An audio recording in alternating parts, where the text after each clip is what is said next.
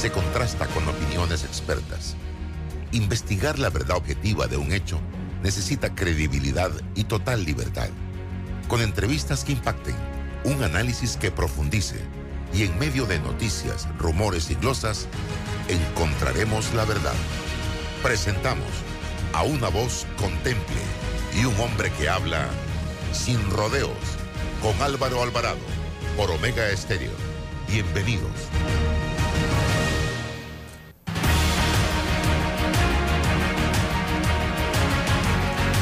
Muy buenos días, bienvenidos a Sin Rodeos por la cadena nacional simultánea Omega Estéreo en sus dos frecuencias a nivel nacional, 107.3, 107.5. También usted nos puede escuchar descargando la aplicación de Omega Stereo en Play Store, en App Store, totalmente gratis, canal 856. Si usted utiliza el sistema de cable de Tigo, allí está la señal de Omega Stereo. En nuestra página web, omegastereo.com, en vivo 24 horas. El programa se transmite en todas las redes sociales de Álvaro Alvarado C y Álvaro Alvarado Noticias. Hoy es miércoles 29 de noviembre. Vamos rapidito, un breve cambio comercial. De vuelta a todo el equipo aquí en Sin Rodeos. Lo que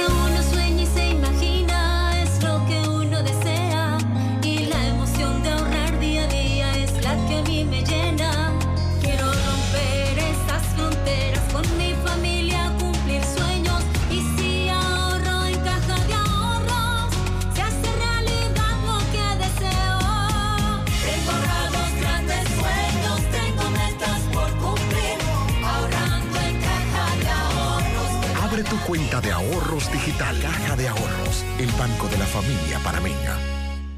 Hutchinson Port opera los puertos de Balboa y Cristóbal, ubicados en el lado Pacífico y Atlántico del Canal de Panamá. Sirven como una ventanilla única para los servicios de transbordo y logística en América Latina y el Caribe. ¿Quieres llegar a Venao evitando el tranque? Entonces es momento de reservar con Air Panama, ya que gracias a nuestro hub del aeropuerto Alonso Valderrama en Chitré, podrás conectar en solo 30 minutos con tu destino final sin pasar largas horas en el tráfico y con la seguridad y tarifas competitivas que solo Air Panama te ofrece. Disfruta de vuelos con horarios que se acoplan a tu necesidad. Vuela alto con nosotros reservando en airpanama.com. Air Panama, la línea aérea que mueve a Panamá. Evoluciona con e-commerce de Global Bank. Impulsa tus ventas con nuestro servicio de comercio electrónico. Conoce más en www.globalbank.com.pa. Global Bank, primero la gente.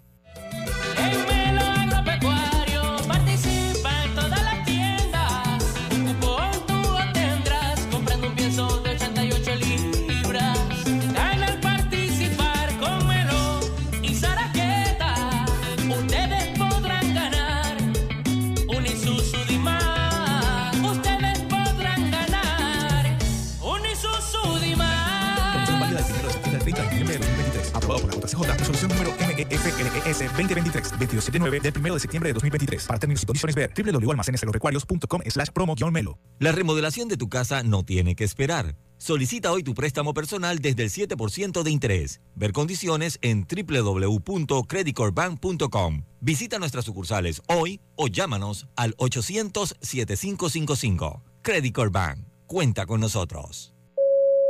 En el Metro de Panamá nos mueve crear un mejor futuro. ¿Sabías que con la ampliación de la línea 1 hasta Villa Zaita, más de 300.000 personas estarán conectadas a ese futuro tan próximo y a todos sus beneficios? Metro de Panamá, elevando tu tren de vida. ¿Quieres quedar a la altura con tu familia, tus amigos, tu pareja, tu esposo, tus hijos? Prueba 1820, un café 100% de altura.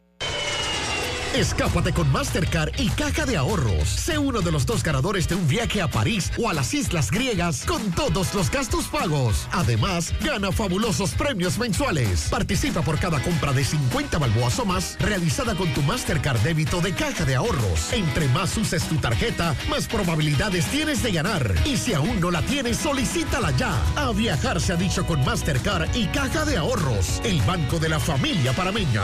Ver términos y condiciones en www.cajadeahorros.com.pa. Hola Tim, ¿cómo están? Voy a compartir pantalla. ¿La ven? Sí, se ve bien. ¡Ay, ¡Ay, qué lindo tu gatito! El teletrabajo es solo con mil megas de Más Móvil. La máxima velocidad con 25% de descuento hasta fin de año. Más información en másmóvilpanamá.com. Metro de Panamá recuerda para evitar hacer largas filas y que tu viaje en el metro sea de manera fluida, procura mantener tu tarjeta con saldo. Bueno, me voy a comer con una estrella. Mm. Espérate, ¿y tu esposa sabe? Claro, ella sabe que la estrella del sabor es American Star. Y por eso en la casa comemos delicioso. American Star, el tasajo, jamón, chorizos y embutidos más suaves, económicos y con el sabor que le gusta a todos. ¡Oh! ¿Me invitas a conocer esa estrella? Busca la estrella roja y azul American Star, la estrella de tu cocina. Hutchinson Ports administra y opera los puertos de Balboa y Cristóbal, ubicados en el lado Pacífico y Atlántico. Están conectadas por ferrocarril y una carretera transcontinental con una distancia de 80 kilómetros. Scotiabank presenta Carlos Vive, Jerry Rivera. 7 de diciembre, Plaza Amador. Homenaje al Día de las Madres. Asegure ya tus entradas en ticketpluspanamá.com y tiendas Deli Gourmet. Una mega producción de Showpro. Te invita sin rodeos. Date el trip que tanto soñabas. Recorre el interior del país sin preocupaciones ni tranques. Con la nueva conexión de Air Panama podrás llegar en solo 30 minutos a provincias centrales. Viaja con varias frecuencias semanales hacia el aeropuerto Alonso Valderrama de Chitré y conecta desde el hub de provincias centrales con Coclé, Herrera, Los Santos y Veraguas. Vuela alto con nosotros reservando en airpanama.com. Air Panama, la línea aérea que mueve a Panamá. Ahorrar en Credit Core Bank te da más. Abre tu cuenta de ahorros, recibe gratis el primer año de anualidad de tu Visa débito y hasta 10% de cashback. Ver condiciones en www.creditcorebank.com. Visita nuestras sucursales hoy o llámanos al 800-7555. Credit Core Bank. Cuenta con nosotros. Scotiabank presenta La Rumba de la Década. El verdadero homenaje al Día de las Madres es junto a Carlos Vives, celebrando sus 30 años de carrera musical.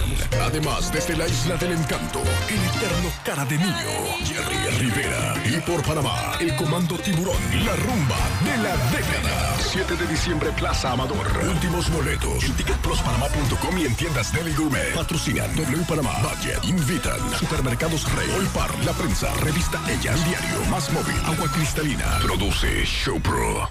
La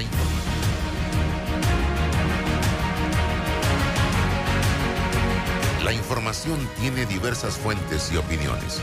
Aquí las encuentra. Está escuchando Sin Rodeos con Álvaro Alvarado.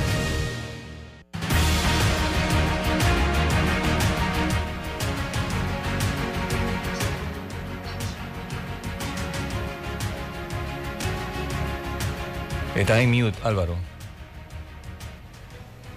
Amigos, ¿qué tal? Buenos días, bienvenidos a este su programa Sin Rodeos. Estábamos en mute. Aquí, gracias, don Roberto. Gracias a todos ustedes por su sintonía. Hoy, eh, 29 de noviembre, año 2023. Nos acompaña Raúl Loza, como todos los miércoles. También hoy vamos a tener en la primera parte del programa Adolfo Enrique Linares Franco. Eh, gracias, candidato a diputado por el circuito 8-4, pero no está como candidato a diputado. Eh, lo hemos llamado precisamente para el análisis de lo que eh, significa ese fallo emitido por la Corte Suprema de Justicia en el día de ayer, donde se resaltan 25 puntos que atentan contra la Constitución de la República en este contrato, ley entre el Estado y eh, First Quantum, y lo que viene ahora, que creo que lo del fallo es lo menor en comparación con el reto que tenemos como país ahora, señoras y señores. Eh, Raúl, primero eh, tus impresiones y luego eh, Adolfo Linares. Buenos días, Álvaro. Saludos a ti, a toda la audiencia. Saludos al Fulo. Mis respetos a todos. Sí, yo sinceramente te digo que estoy, además de muy contento, estoy muy impresionado porque la información que manejo del fallo, eh, sobre el fallo, eh, revela un fallo que ha, se ha profundizado tengo la impresión de que los señores magistrados, esas 60 horas que le dedicaron en cinco días al análisis del fallo, tengo la impresión de que se sumergieron en la, se, se- estuvieron inmersos en la circunstancia, se leyeron bien los 126 eh, argumentos que se presentaron, eh, analizaron bien toda la, coyuntura, desnudaron la relación ah, profundamente y nos han dado un fallo que aparentemente, hasta te lo digo, te confieso que no lo he leído todo bien leído, porque no he tenido la oportunidad de hacerlo. He estado ojeando superficialmente, pero tengo la impresión de que nos han dado una herramienta para que eh, nosotros tengamos una certeza de que lo que ellos decidieron fue correcto conforme a la constitución y conforme, conforme a la, a la- a la- al código eh, judicial. Yo creo que es importante que nosotros eh, entendamos que esa resolución tiene la importancia, como todas las buenas sentencias, de defenderse por sí sola.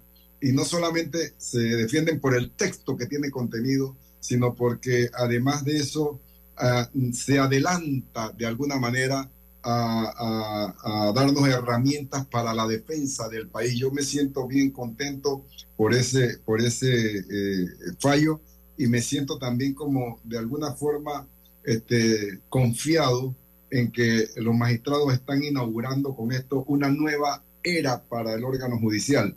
Yo te tengo que confesar, Álvaro, a ti, a Fulo y a toda la audiencia, que yo manifesté públicamente que a pesar de que estaba seguro de que el camino correcto era la inconstitucionalidad, yo tenía confianza que iba a haber un fallo de inconstitucionalidad, pero tenía un margen de desconfianza en el órgano judicial por varias razones. Una por quienes los designaron a ellos y otras por, bueno, por otras circunstancias que, que, me, daban esa, ese nivel de desconfianza. Pero hoy día me siento tranquilo, me siento seguro, me siento confiado y creo que el país también ha de sentirse de esa manera seguro, tranquilo, confiado.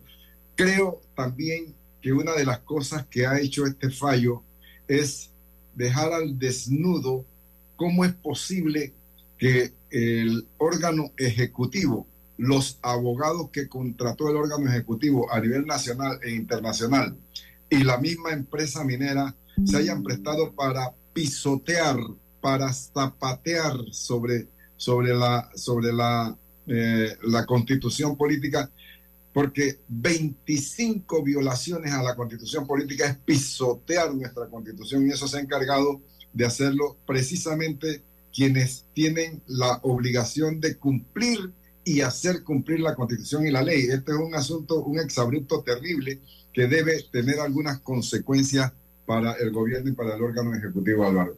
Lo dejo hasta allí, no sé. Y, si y es- definitivamente hoy, esta mañana, debieran amanecer sobre el despacho del presidente de la República algunas renuncias. Algunas renuncias. Para que el presidente firmara ese documento que evidentemente él no se iba a leer ese contrato. Lo dudo mucho. Tuvo En que haber pasado crisis- muchas manos. en casi todas las crisis que hemos tenido en Panamá a nivel de eh, a estos niveles nacionales tan profundos, eh, se han producido grandes cambios. En 1959, con el Pacto de la Colina, hubo la renuncia del ministro de Educación. Eh, en 1979, con el tema de la reforma educativa, se produjo eh, la renuncia del presidente de la República. Para entonces, ¿te acuerdas del famoso gargantazo, aquel que, que hubo de- del presidente Rollo? y, y así esto obliga.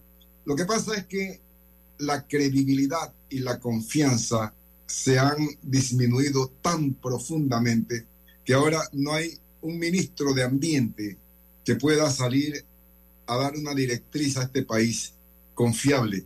No hay un ministro de comercio que pueda salir a darle una directriz a este país confiable. Incluso el resto de los ministros y el mismo presidente tiene su credibilidad, su confianza eh, su capital político disminuido a tal grado que prácticamente sería recomendable que hubiese un golpe de timón profundo, empezando por un cambio de gabinete. Sería, sería lo, lo recomendable en este caso.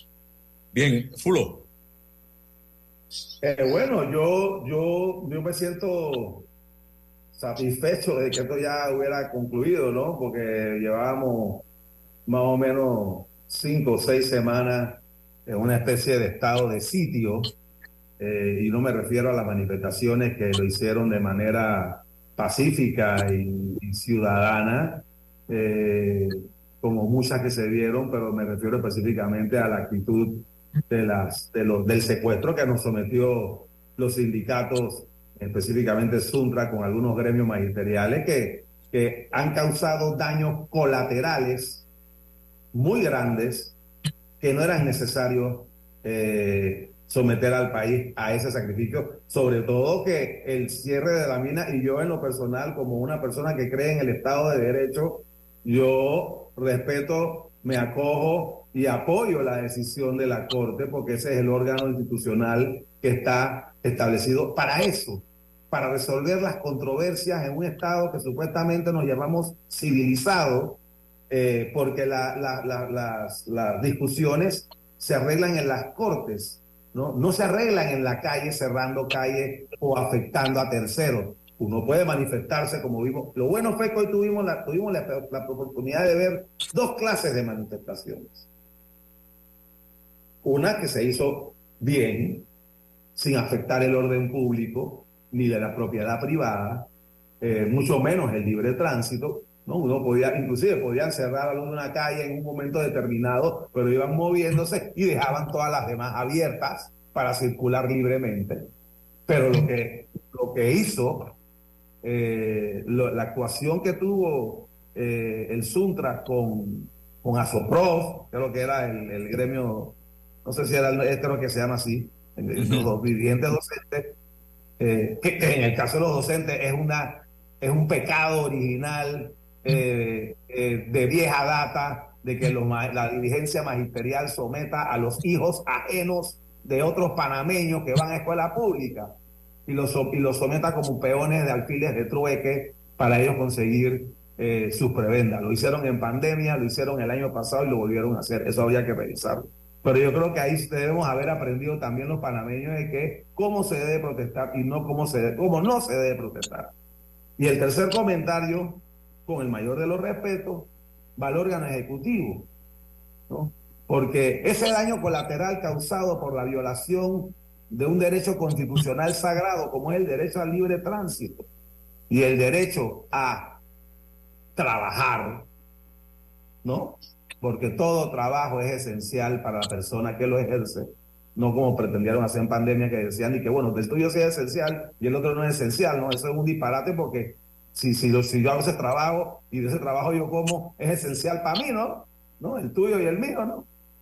Pero en ese sentido, el vacío de poder que creó el Ejecutivo con su política de avestruz, con el mayor de los respetos, de toda una manera descriptiva, que no encuentro otra, eh, ya que en la Constitución está claramente establecido de que es responsabilidad del presidente de la República por sí solo, no con el órgano ejecutivo, no con el Consejo de Gabinete, no con el ministro encargado de seguridad, no, no, por sí solo, él es el que tiene la responsabilidad de mantener el orden público y salvaguardarlo en caso de que se rompa, y no lo hizo. Entonces yo creo que esas son preguntas que para mí se le debe todavía una aclaración. ¿Cuál fue la decisión? ¿Cuál fue el análisis? Y, y- las obligaciones constitucionales que se le otorgan a los funcionarios públicos no son opcionales. ¿No? No es que yo la hago si quiero o no, no, uno tiene que cumplir. Y aquí hubo un vacío de poder que fue llenado por Saúl y su combo eh, y que le costó a muchos panameños sus cosechas, sus vitrinas, sus carros, la educación de muchos hijos, ¿no? Que va a estar peor todavía. Entonces, eh, yo creo que ahí también merecemos nosotros oh, eh, una explicación, ¿no? Yo quiero, yo quiero hacerle una pregunta a ambos. Eh, una desde el punto de vista de empatía. Aunque ya en Panamá es prohibido pensar. Hemos eh, llegado a esos niveles, prohibido pensar y prohibido opinar diferente a Suntra. Pero bueno, yo me la voy a rifar. Eh, y desde el punto de vista de empatía, lo que pasó al pueblo chiricano y bocatoreño, eso es inconcebible. Y desde el punto de vista de empatía, ¿qué va a pasar con el 1, 5, 20 mil, 5 mil obreros que laboran en la mina y que hoy amanecen que no saben qué va a ser de su vida. Eh, y eso no significa que yo esté a favor de la minería, porque inmediatamente esa es la conclusión a que llegan eh, los radicales. Entonces, esos dos aspectos. ¿Y qué viene ahora? Que es la gran interrogante para cerrar esa mina, porque ya aquí no hay más nada que discutir. Ya ese fallo cierra la mina. Punto. ¿Qué viene ahora? ¿Y quién se tiene que enfrentar a ese, e- e- esa guerra o batalla legal que nos va a venir encima? Eh, Raúl y luego Adolfo. Hombre Álvaro, yo creo que nosotros tenemos que ser bien considerados y conscientes sobre los perjuicios que esto ha causado a distintos sectores, como tú los has enumerado, como lo has mencionado, y tener empatía, es decir, pon- ponernos en el lugar de las personas que es el mío, porque mi, mi propio lugar recibió impactos de esta situación eh, tan, tan difícil. Pero nosotros también tenemos que entender que de alguna manera teníamos que hacernos sentir como población. Entonces yo tenía, en mi caso, yo tenía la gran contradicción de tener las afectaciones de los cierres, de la reducción de la facturación, las dificultades que esto significa para, para nosotros y para nuestras actividades comerciales y para nuestras actividades profesionales, pero también el otro valor importante que teníamos que sopesar era la situación que estaba reflejando el país. Eso me lleva a mí a una, a una posición de promoción del equilibrio. Y por esa razón yo hago un programa de radio acá en Panamá y desde el primer momento estuvimos nosotros aconsejando y orientando a que hubiese protesta con respeto, protesta con equilibrio, protesta con flexibilidad. Y creo que logramos en esa medida hacerlo y por eso te decía al principio que no tuvimos mayores dificultades. Aquí, aquí no hubo actos de vandalismo, aquí no hubo actos de chantaje, aquí no aquí no hubo ningún problema, eh, aquí no hubo gases, aquí no hubo este, ninguna, ningún acto de represión. Aquí protestamos y todo se llevó bien, gracias a Dios. Pero ¿qué sucede? Que reconocemos lo que pasa, lo que pasó en Chiriquí con los productores agropecuarios, lo que pasó con la leche, el problema de la educación. Ahora tenemos nosotros, como en todas las crisis, siempre se produjo estas pérdidas. En todas las crisis, cuando la cruzada civilista también se produjeron estas pérdidas y nos toca a nosotros eh, reconocer que tenemos que luchar en las calles porque hemos aprendido y sobre todo este gobierno nos ha enseñado que si no protestamos en las calles no nos atienden, no nos escuchan, no tienen tímpano porque esa es la forma que, que, eh, que reaccionan cuando vamos a la calle. Le podemos estar escribiendo cartas, le podemos estar enviando mensajes, haciendo declaraciones por los medios de comunicación social y no reaccionan de ninguna manera, solo hasta cuando eh, eh, se cierran calles es que reacciona el gobierno y por esa razón es que tiene estas consecuencias. Ojalá que una de las lecciones aprendidas por el, por el gobierno, por los gobiernos, sea que tienen que tener más comunicación con, con, los- con, la- con las expresiones populares, con, la- la- con las organizaciones de la sociedad civil, más, más atención a lo que el pueblo plantea, que haya eh, una mejor empatía entre los gobiernos no se sientan ellos en el Olimpo y nosotros en, el, en, el, en, el, en, el, en, el- la, en la vida terrena, en la vida de los mortales. Eh, yo recuerdo cuando el presidente Cortizo salió en medios de comunicación y dijo, este contrato está vigente. Y en ese momento sentía yo que decía, y hagan lo que les dé la gana. Ahí tuvo el gran reto porque desde el Olimpo se, pensaba en esa soberbia y por esa razón tenemos todas estas consecuencias. Ahora tenemos que tratar de corregir, de restañar, de recuperarnos en todos los aspectos y tratar de salir adelante con, con, con esta situación porque estos polvos traen estos lodos. Ojalá esto no, no continúe.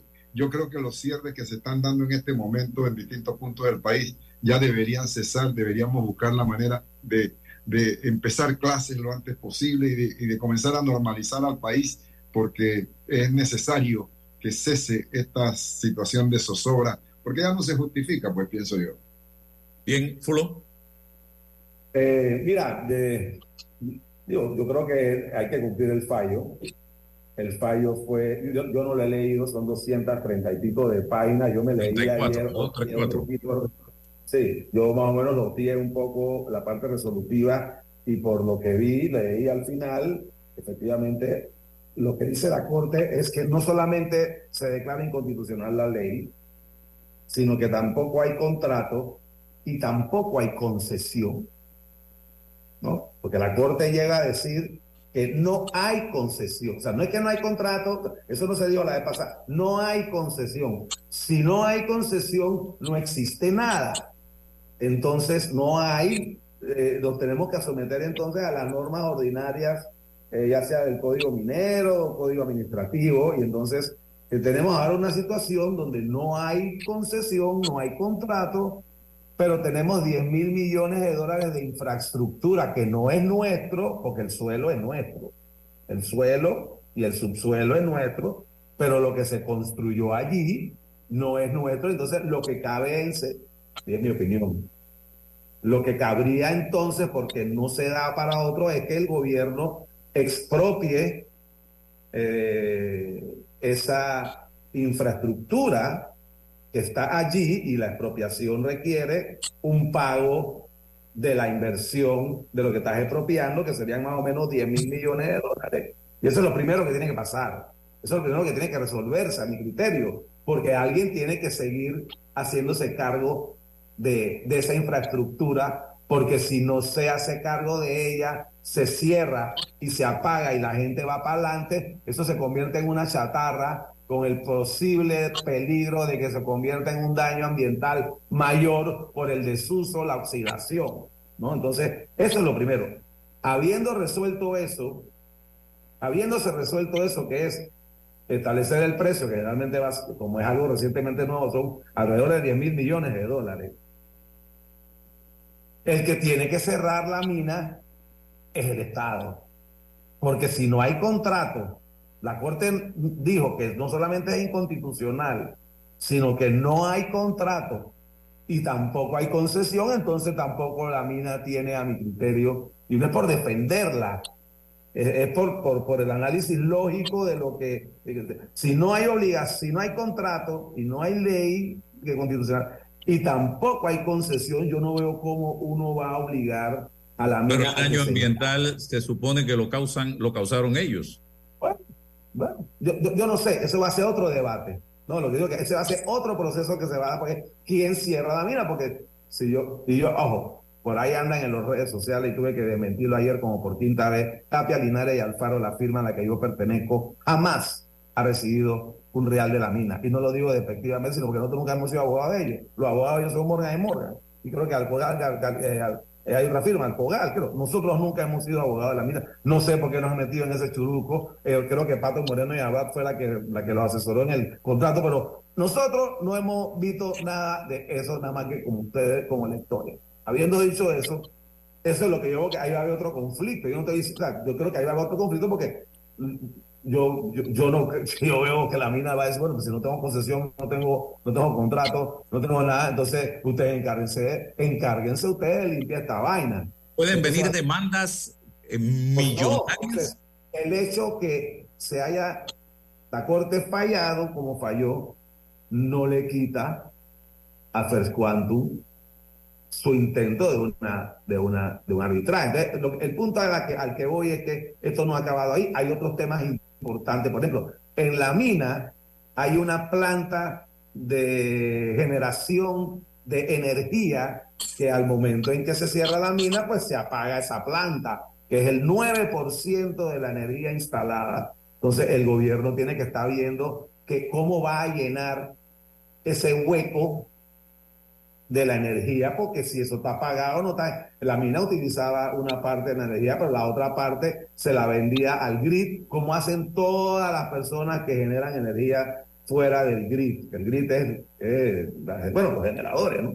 Eso es lo que hacen los generadores. La planta, los generadores, la, la- la- energía que no usan para cuestiones propias, pues se le venden el resto al, al, al, Estado. Entonces, el mensaje que estoy mandando es que esto, bueno, ya eh, eh, eh, se dio el fallo, que era lo que estábamos todos esperando, Pero sin embargo, ahora va a empezar la segunda etapa que va a ser larga y va a ser costosa, eh, donde Panamá va a tener, va a tener riesgos importantes. ¿no? Yo no estoy diciendo nada más que eso como abogado los facts. Hay posibilidades de que ganemos el contrato, de que ganemos el arbitraje, si las hay. ¿no? Si las hay. Yo creo que este fallo argumenta bastante. Pero, está, pero los arbitrajes no van a ser por las leyes de Panamá. El fallo podrá ser una prueba que establezca eh, o, justifique o sustente lo realizado por, por el gobierno de Panamá. Pero las leyes, el arbitraje que se está pactado son arbitrajes que se hacen en, en, en centros de arbitraje de protección de inversiones. Entonces ahí va a haber, además de la ley panameña, también van a haber los términos y condiciones de Tratado de Libre Comercio entre Panamá y Canadá y el Tratado para la Protección de Inversiones de Panamá y Canadá. Entonces, esos son para mí los- y yo creo que el gobierno, para terminar, debiera hacer una conferencia de prensa prontamente para decirnos cuáles van a ser los pasos a seguir. ¿no? Y, Lo que me preocupa, Fulo y Raúl, es que estamos frente a un gobierno extremadamente débil en este momento, un gobierno que se le está acabando el oxígeno, si es que no se le acabó ya, y que no sé si ellos vayan a tener el interés, la obligación la tienen, pero no sé si tendrán el interés de meterse de lleno en esta pelea o le va a tocar al próximo gobierno y eso va a ser dentro de varios meses y no sé si en ese momento, eh, hablando de procesos, eh, ya sea demasiado tarde. No sé, me preocupa eso, la debilidad del gobierno, Raúl. Agrégale a ese elemento que tú acabas de mencionar de que si el gobierno tuviera la voluntad de salir a enfrentar y hacer la pelea directamente en nombre del país eh, contra la empresa, el, el elemento del que hablábamos hace un momento, de la reducción significativa de la credibilidad y de la confianza, le permitiría al pueblo panameño que sin cambios en el gabinete nosotros pudiéramos confiar en lo que se, en lo que se puede hacer. Yo creo que esa es una de las preguntas eh, que debe absolver el presidente Cortizo lo antes posible. Y creo que una de las cosas importantes para tratar de eh, consolidar de la, la imagen de- del gobierno, la convocatoria a técnicos, expertos, a elementos de la sociedad civil, a incluso, diría yo, Expertos internacionales, porque la experiencia de Panamá en materia de mina es muy... Apoyo, apoyo internacional, gente, gente que con experiencia en el manejo de esto, que, que sirva de consultores y de asesores y eh, ayuden a Panamá a enfrentar este momento tan, tan crucial en el que nos encontramos y, y tan peligroso, porque no, no sabemos nosotros qué rumbo pueda tomar esta situación. Me parece a mí que el gobierno debe eh, actuar, trazar una hoja de ruta que empiece por la recuperación de la confianza del pueblo panameño, un paso importante, significativo, que nos permita creer que lo que se está haciendo está bien intencionado y que va bien. Y que sea pronto, y que sea pronto, porque eh, cada vez que pasan los días, este, este asunto se va poniendo más, más crítico para nuestro país. Pulo, para terminar. Bueno, yo, yo, yo lo que espero es que por, por lo menos de ahora en adelante eh, no se olviden de que ellos tienen la de que el Ejecutivo es quien tiene que establecer la ley en el orden y que acabemos con los cierres. No, esto no puede ser. O sea, Panamá no puede vivir un país secuestrado eh, cada vez que a estas personas le da eh, la gana de, de- expresar su, su disconfort, ¿no? Eh, yo creo que, bueno, yo, yo, yo no creo que hay espacio para, para no dar la cara. Eh, eh, este tema está aquí ya, el fallo de la Corte ya salió publicado y hay que tomar decisiones rápidas, ¿no? Eh, ¿Qué vas a hacer con la, qué vas a hacer con la, con la empresa de energía? Eh, ¿qué- qué- quién, quién se va a dedicar al cierre la mina? Hay que entregar eso y hay que hacer el pago, porque según, según lo escuché por ahí, eh, cuando en esta clase de acuerdos y tratados, cuando se expropia a un inversionista, sobre todo estos montos, creo que el pago hay que hacerlo con 45 o 50 días después de la ejecución del tema, eh, plata que no tenemos, que vamos a tener que ir a buscar fuera con más préstamos. Eh, yo creo que el gobierno tiene que establecer cuáles van a ser las medidas para mitigar la pérdida del grado de inversión que va a ser inminente. Eh, no lo digo yo, lo dicen las calificadoras. Por más que digan muchos ahí que pueden ser accionistas, lo que sea, eso no importa. Pero son las calificadoras y eso es lo que determina el grado de inversión, si, cuál es el precio que vamos a pagar por la plata. ¿Cómo va a afectar eso al panameño común? Bueno, todos nuestros intereses en tarjeta de crédito, en hipotecas, el acceso a los créditos nuevos, en la compra de carro, todo va a subir con los, con los respectivos costos a, la- a los alimentos, etcétera. Esas son cosas que nos debe, debe, debe informar como consecuencias de esta decisión soberana que tomamos, ¿no?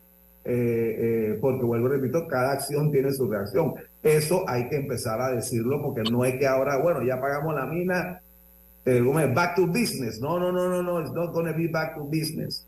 ¿No? Vamos a recibir una pérdida muy grande de ingresos, no solamente directos, sino que también el 76% de nuestra capacidad de exportación se va a caer de la noche a la mañana porque por razones que no van dentro del tema, el 76% de las exportaciones eran del cobre. Entonces ya no vamos a tener eso. Eso va a afectar la caja común del Estado. Vamos a tener un mayor déficit fiscal. El gobierno tiene que entonces tomar más en serio, no hablar de subir impuestos, que no se les ocurra, ni a este ni al que viene. Lo que tienen que hacer es reducir el gasto público, por lo menos a la mitad.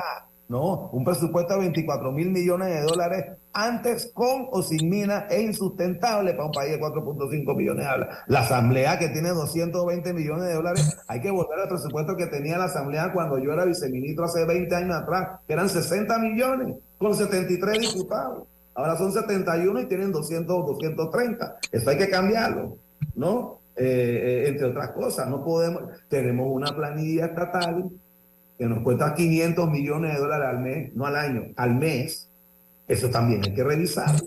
Vamos a tener que revisarlo porque, por lo menos yo, yo no voy a aceptar que me suban un ápice de impuesto más si el Estado no se sacrifica y se monta en el barco con nosotros.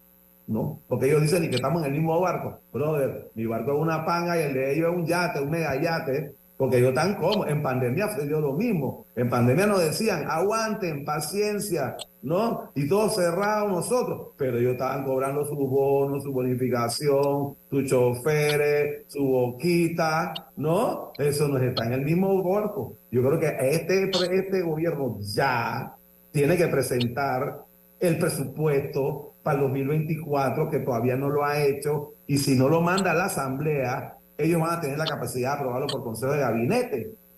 Y eso tiene que aprobarse antes del primero de enero. El, el, el, el, el, dijo que iban a revisarlo. Sí, sí, sí, sí, sí, pero yo no quiero que se apruebe ese presupuesto por Consejo de Gabinete. Tiene que ir a la Asamblea. O sea que tiene que llamar sesiones extraordinarias, porque ya la Asamblea está cerrada. Cosa que no ha hecho, ya faltan. Entonces, todos esos temas están aquí presentes eh, que también hay que tocar y eso es muy importante, ¿no? Bueno, gracias, don Adolfo Enrique Linares Franco, por estar con nosotros Gracias en la Raúl, mañana de hoy. Seguimos acá. eh, Roberto, de Valle, el Roberto detrás de la cámara. Gracias. Vamos con el próximo invitado, la próxima invitada. Eh, sí, lo que ha señalado eh, el Fulvio Linares, casualmente lo hablaba yo hoy bien temprano en la mañana con una persona que me decía exactamente las consecuencias de todo esto. Claro, hemos tomado una decisión de vivir sin la mina. Sin la mina. La decisión hay que respetar. Ahora tenemos que ver cómo vamos a enfrentar a todo lo que significa la decisión que hemos tomado de vivir sin la mina. Y no estoy defendiendo la mina, pero estos análisis hay que hacerlos. Estos análisis hay que hacerlos, Raúl. Porque no se puede simple y sencillamente aplaudir y quedarse callado, porque entonces, ¿de qué estamos hablando? Y no metimos en el tema, no metimos en el tema el, el aspecto de los, los empleados que quedan ahora este, cesantes. Este, hay que ver cómo resolvemos ese asunto, que es un- Claro. un, asunto de la empatía. Todo lo que el Seguro Social deja de recibir de cuota obrero patronal. Claro, todo eso hay que verlo. Ahora, y es nuestra responsabilidad, quienes estamos en los medios, de hacer estos análisis y de decirle al país la realidad de las cosas, para que se haga precisamente la reflexión al respecto. Gracias. Julio, tengo a Yarelis Martínez, que fue hasta la semana pasada la directora del ARAP, la Autoridad de Recursos Acuáticos de Panamá. Creo que es así el- eh, la definición, Yarel. Me retiro, Álvaro. Saludos. Hasta luego, Fulo. Gracias. Cuénteme, Yarelis, ¿cómo se entera usted que ya no era la directora del ARAP a través de las redes sociales? Buenos días Álvaro y a todos los que están escuchando el programa. Eh, mi nombre es Yarelis Martínez, eh, ex directora o ex administradora de la Autoridad de los Recursos Acuáticos de Panamá. Eh, yo me entero que no soy funcionaria de esta autoridad. Toda, bueno, debo mencionar que a la fecha no se me ha notificado nada. Sin embargo, el pasado miércoles tuvimos un incidente un poco agresivo con el ministro Augusto Valderrama del MIDA, quien preside la junta directiva de la autoridad. Este llegó a las oficinas del ARAP, específicamente al despacho, donde se sentó frente a mí y me pidió o me exigió que renunciara. Le indiqué que yo no iba a hacerlo porque yo no estaba cometiendo nada malo. Y me dijo, sí, sí, renuncia de una forma agresiva, golpeando la mesa. Le dije, no lo voy a hacer. Y me dijo, entonces estás votada. Obviamente extralimitando sus funciones porque no me designa él, a mí me designa el presidente de la República. Eh, me manda a salir de la oficina y manda a que llamen al entonces subadministrador porque él le iba a dar toma de posesión ese día. De una manera grosera se dirigió hacia mí, me mandó a salir, empezó a dar órdenes dentro del despacho, llamó al resto de los directivos de la institución y le da toma de posesión a un nuevo administrador sin que a mí se me destituya de mi puesto. Wow. ¿Y las razones?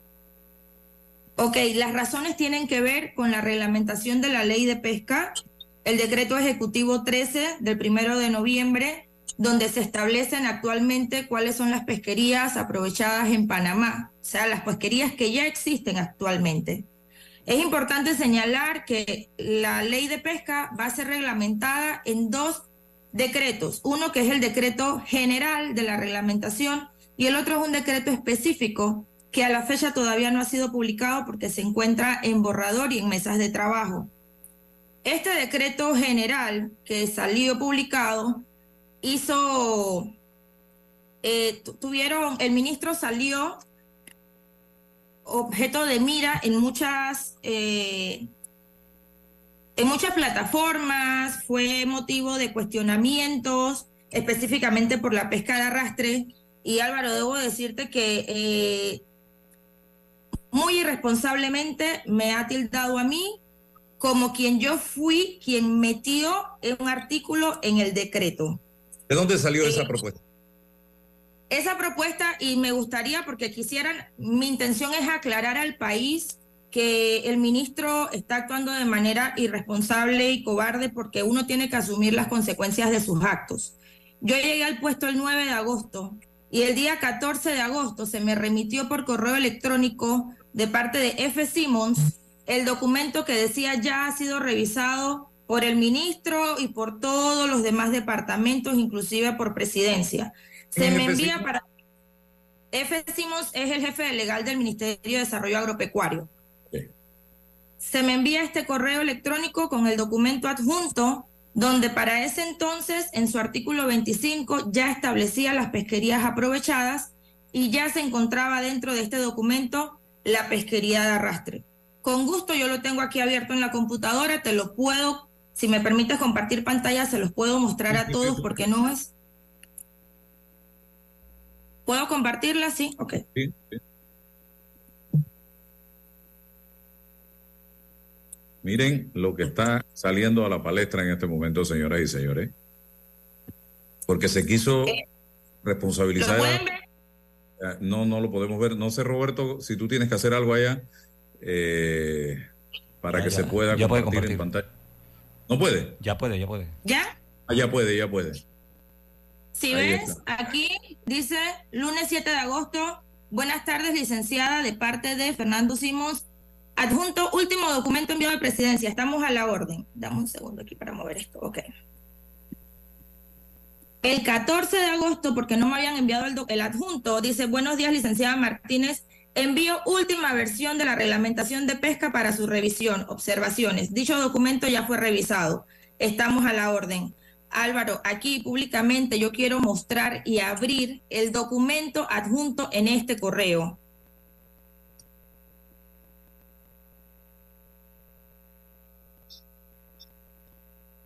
¿Lo pueden ver? Sí, ahí está el, el- el- el considerando. Esto es lo que se me envía el 14.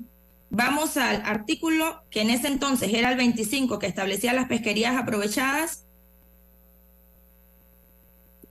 Es el artículo número. Actualmente es el artículo 17 con unas modificaciones que se le hicieron.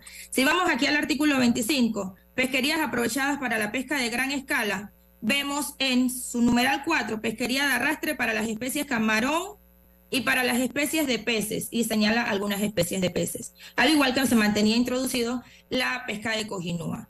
Álvaro, muy irresponsablemente que el ministro salga públicamente a decir que es un artículo que yo le metí, porque esa fue la palabra que utilizó. Incluso el día domingo salió un comunicado en la red, en Instagram del ministro, donde te lo, te lo quiero leer, por lo menos la primera parte, que es a lo que me ha motivado a mí a salir públicamente a desmentirlo, toda vez que no ha sido como él lo está señalando. Y el ministro irresponsablemente me ha utilizado para intentar limpiar su nombre, lo cual yo no sé si ya eso tiene manera de limpiarse, porque es conocido por cómo trata mal no solamente a las mujeres, sino a todas las personas. En la cuenta de él, de Augusto, Valder- Augusto Ramón V, dice, Valderrama señaló que la exdirectora de ARAP, Yarelis Martínez, actuó irresponsablemente metiendo un artículo en el decreto que reglamenta la ley de pesca, donde según dijo enseguida se ha corregido con un nuevo artículo. Esto es totalmente falso, es irresponsable y es una bajeza que él quiera limpiar sus malas actuaciones con mi nombre. ¿Qué lo hizo Razón de corregir? ¿Qué, qué- qué generó la corrección? Según el ministro, bueno, posterior a la- al miércoles, ellos emiten el decreto ejecutivo número 14, en donde eliminan la pesquería de arrastre para peces y lo mantienen en pesquería de arrastre para especies de camarón y también eliminan la pesquería para la cojinúa. Sí, pero eh, la corrección se da por la presión popular o porque nació del ministro hacer la corrección. La presión se da por el, La corrección. La corrección se da a solicitud de todo el clamor popular, como tú lo mencionas. Eh, se nos solicita a nosotros hacer un cambio, sin embargo, nos dimos cuenta cuando salió la, la modificación publicada en Gaceta, no se nos consultó eh, sobre esta nueva modificación y es donde por lo menos, viste, en estos días también que estaban eh, algunos pescadores pidiendo que se modificara, toda vez que también habían eliminado la pesca de cojinúa en el país. La habían quitado también del decreto.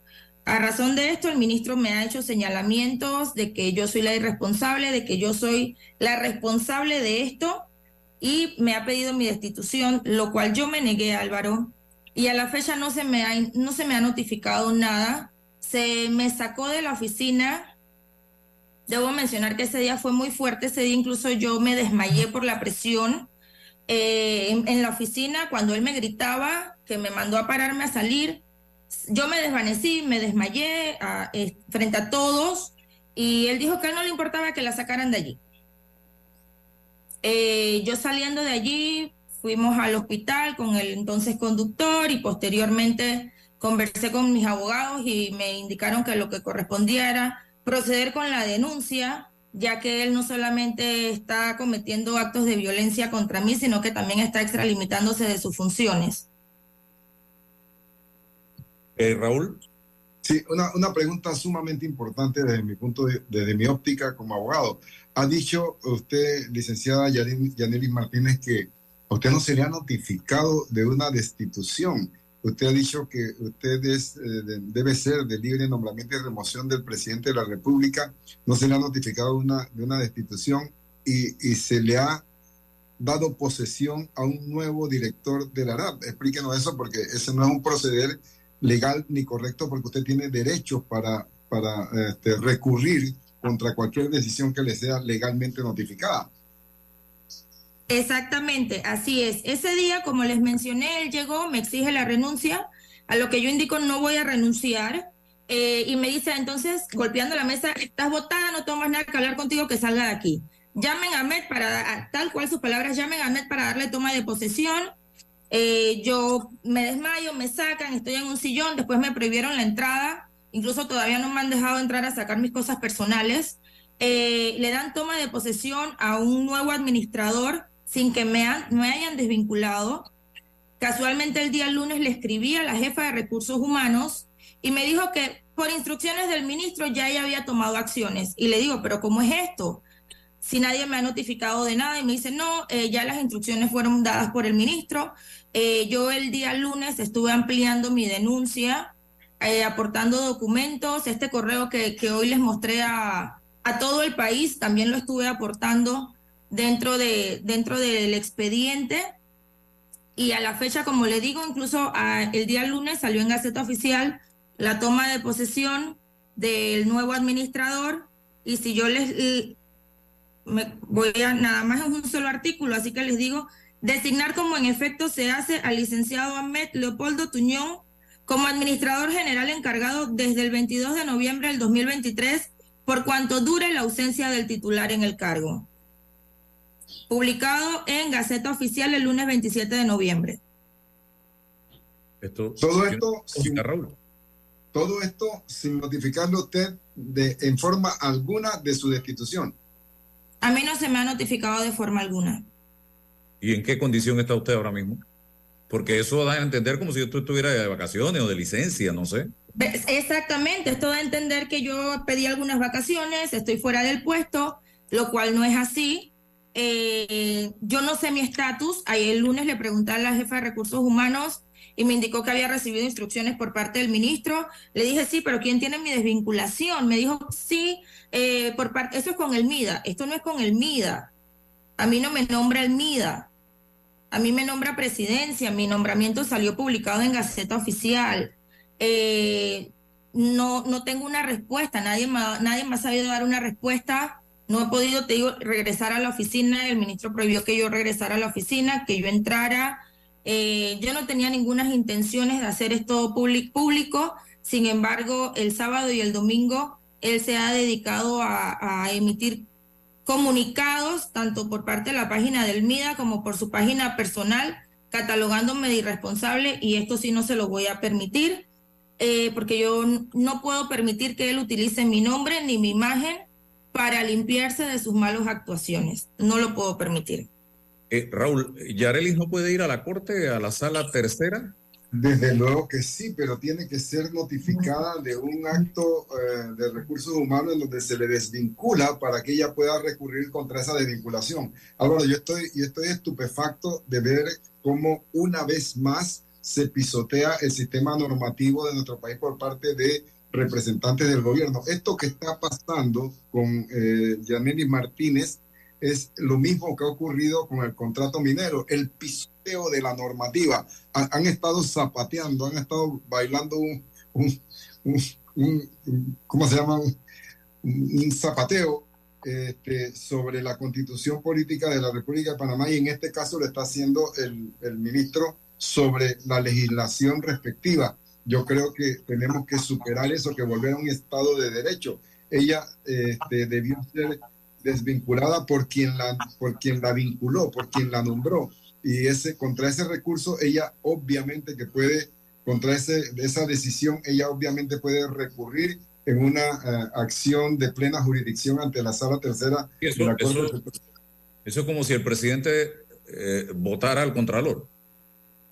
Sí, pues no lo, no lo nombró él, lo, lo nombra la asamblea, pero lo destituye él. Eso, Exacto. eso está fuera de lugar, eso está fuera de todo procedimiento. Es una, Sí, yo fui nombrada por el presidente y ratificada por la Asamblea y pues posteriormente mi, mi nombramiento salió en Gaceta Oficial. No he sido destituida, no he sido desvinculada, no, No, usted tiene no que he pagarle sido la notificada. quincena.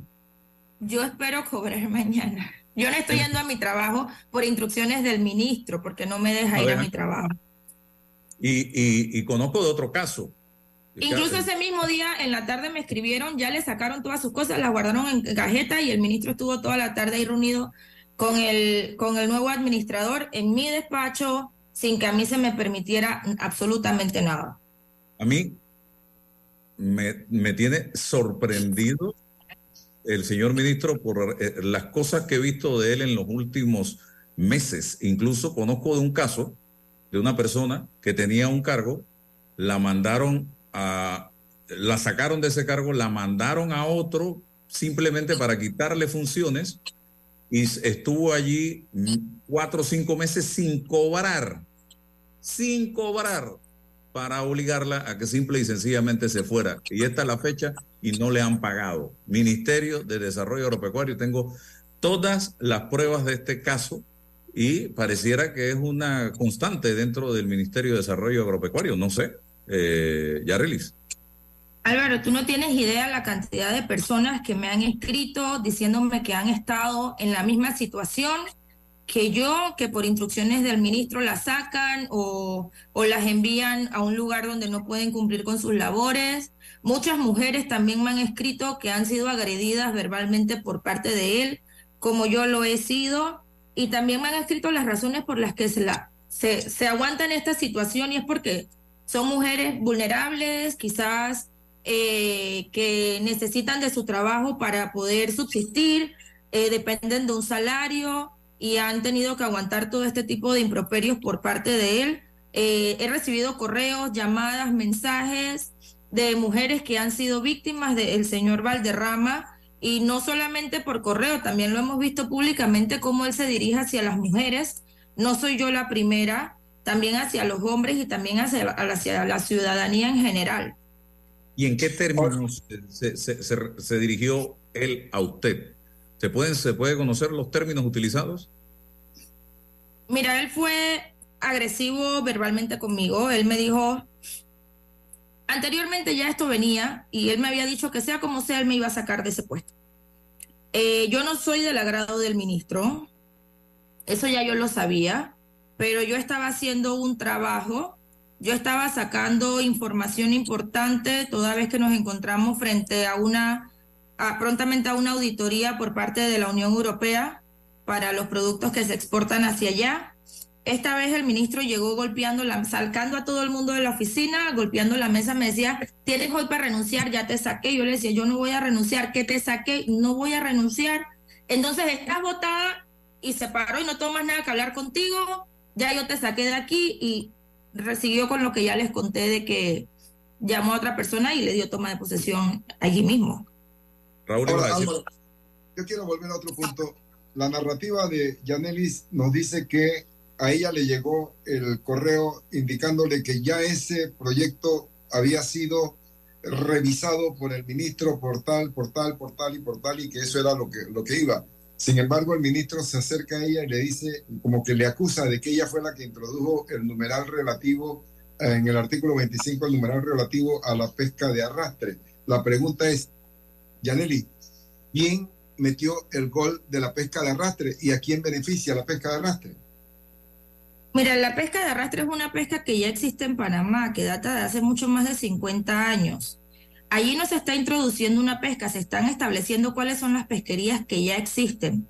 En una reglamentación específica se iban a establecer entonces cuáles eran las medidas. Yo podría pensar que entonces quizás el asesor del ministro o por parte del ministerio fue que le metieron un gol al ministro, porque a mí me envían ya el documento con ese artículo allí. O yo, porque no entiendo cómo él usa mi nombre, mi cara, mi imagen para decir que yo le metí un, un artículo cuando todo el mundo ha visto que este documento fue enviado con ya este artículo introducido en esta parte. Importante señalar que en Panamá existen muchas pesquerías que quizás no se conocen y que no están reglamentadas, que es el objetivo de la, de la reglamentación específica, la cual en algún momento intenté explicarle al ministro, ministro, además de esta reglamentación general, usted sabe que hay que llevar una reglamentación específica que establezca dónde, cómo, cuándo y quiénes pueden realizar diferentes pesquerías, no solamente la de arrastre en Panamá. y sus palabras fueron ya deja ese problema para el otro gobierno. Ese es un borrador que está, les puedo decir que un 85%, 90% estaba solamente por pasar a consulta ciudadana y a la Comisión Nacional de Pesca Responsable. Sin embargo, la- las instrucciones que yo recibí fueron que el documento ya me olvidara de eso, que ese, que eso lo tomara, que lo tomara el otro gobierno, que ya no se iba a meter en eso. Bueno, cosas que uno se entera, don Raúl Loza, eh, cuando precisamente eh, se utilizan los medios para conocer la verdad. Y aquí estamos escuchando a Yarelis Martínez. Esto va a quedar en nuestro canal de YouTube. Gracias a Dios existen los medios y gracias a Dios existe Yaneli que tiene el valor de enfrentar a la situación y de darla a conocer para presentarnos que están pisoteando al sistema normativo en distintos aspectos. Gracias por esa, por esa denuncia, Te Yaneli. felicito por la valentía y el coraje que has tenido de hacer público este incidente eh, repetitivo con el ministro de Desarrollo Agropecuario, el señor Augusto Valderrama, y presentar como debe ser las pruebas de lo que estás denunciando. Hoy hay una denuncia en el Ministerio Público eh, presentada por Yarelis Martínez eh, por eh, eh, los delitos de... Violencia de género, violencia de género, extralimitación de funciones. Ok, que debe ser primero admitida y luego entraría en una investigación por parte del propio procurador, porque se trata de un ministro de Estado y no de un fiscal en caso de que sea admitida. Así que, pero yo creo que eh, los elementos que está aportando eh, eh, Yarelis y, y ojalá otras personas que han pasado por una situación similar se atrevieran en cualquier ministerio, en cualquier institución, a hacer este tipo de cosas, don Raúl Loza. Claro. La, la misma normativa legal está en peligro y tenemos que volver a ese sistema de derecho que la Corte ha empezado a restablecer desde ayer. Bueno, muchas gracias, Yareli, gracias Raúl, gracias a Fulo Linares también que estuvo con nosotros y a don Roberto Antonio Díaz. Gracias. La información de un hecho se confirma con fuentes confiables y se contrasta con opiniones expertas. Investigar la verdad objetiva de un hecho necesita credibilidad y total libertad. Con entrevistas que impacten, un análisis que profundice y en medio de noticias, rumores y glosas, encontraremos la verdad.